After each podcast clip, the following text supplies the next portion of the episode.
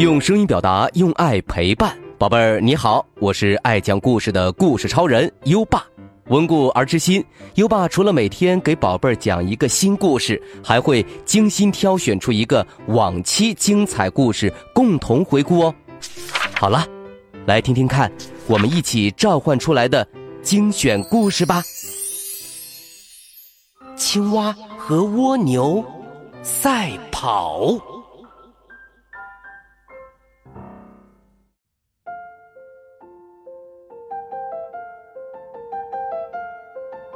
青蛙年轻的时候是森林里的赛跑冠军，可是现在他已经一大把年纪了。有时候，青蛙还会到赛跑现场去看看热闹，还常常笑话跑得气喘吁吁的蜗牛。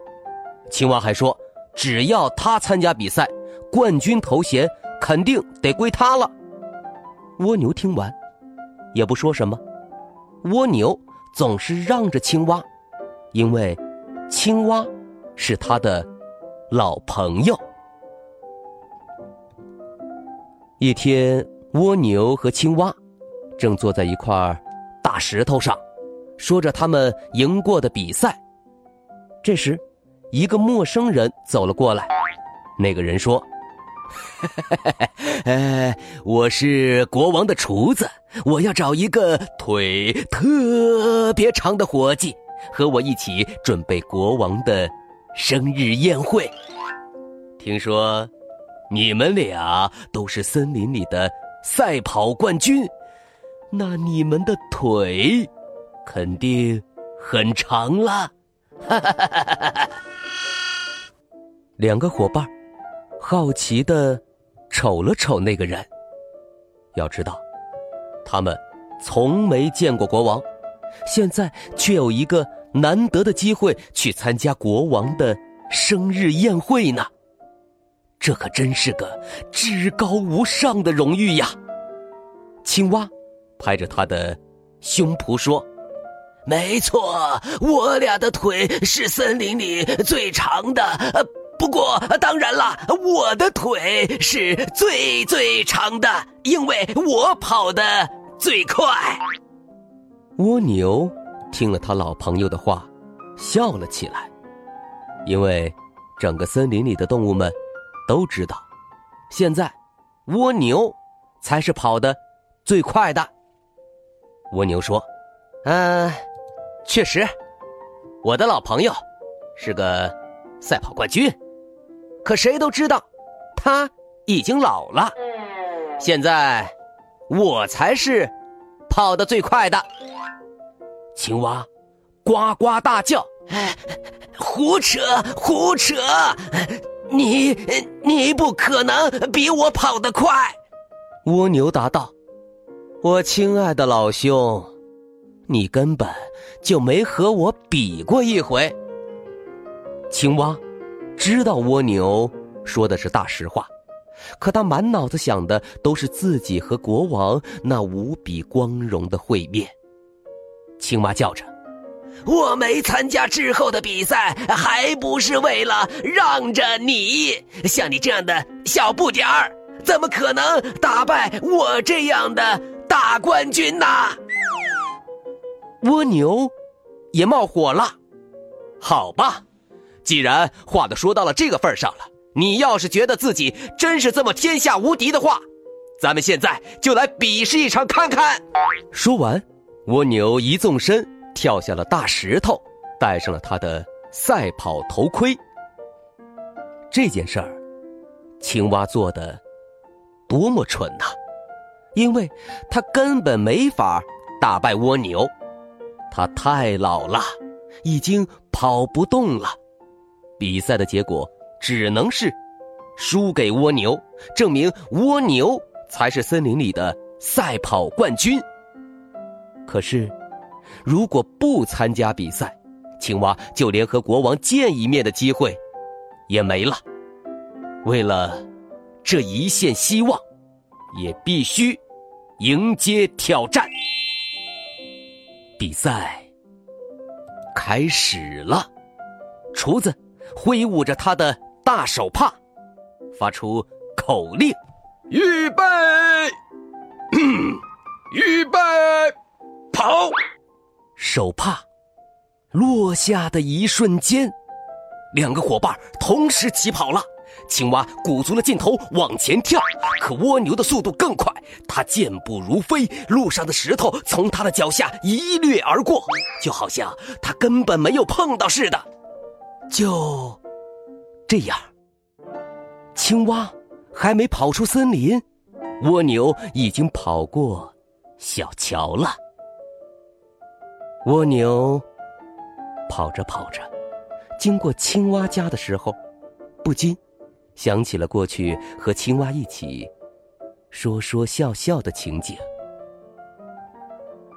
蜗牛停了下来，回头看了看青蛙。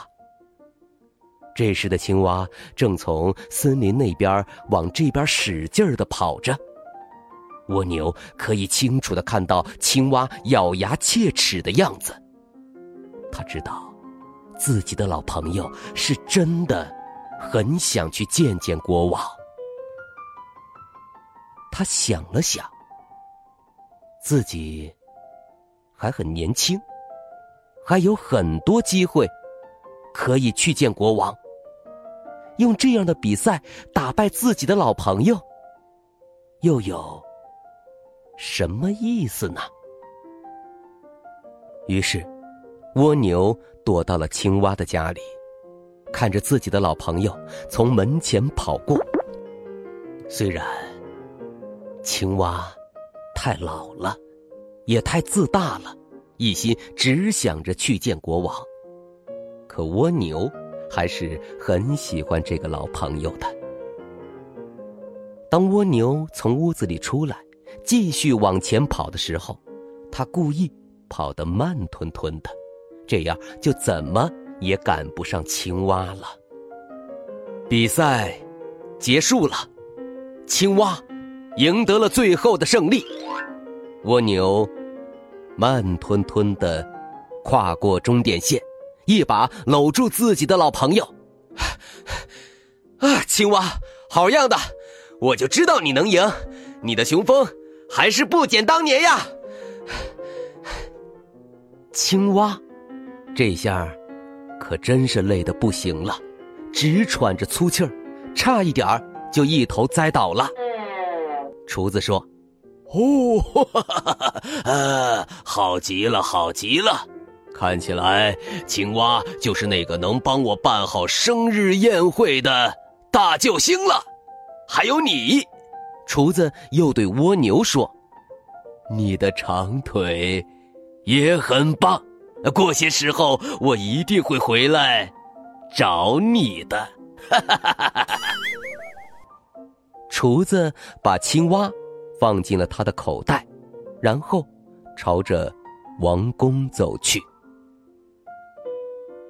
青蛙去了王宫，但是他并没有见到国王，而是变成了国王生日宴会上的。一道菜肴。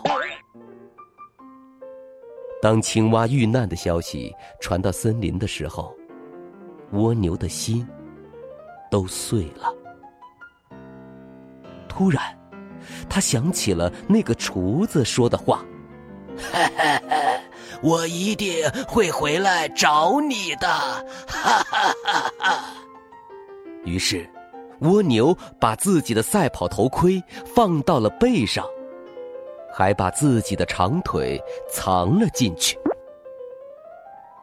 从此以后，如果你在白天看到一只蜗牛，就只能看见它用肚子爬行，因为蜗牛不想让那些厨子们想起来它有多么棒的长腿。不过。如果，你早餐起床，或许就能在屋外发现，地上有一些很小很小的印痕。这就是长腿蜗牛们在月光下赛跑时留在地面上的脚印儿。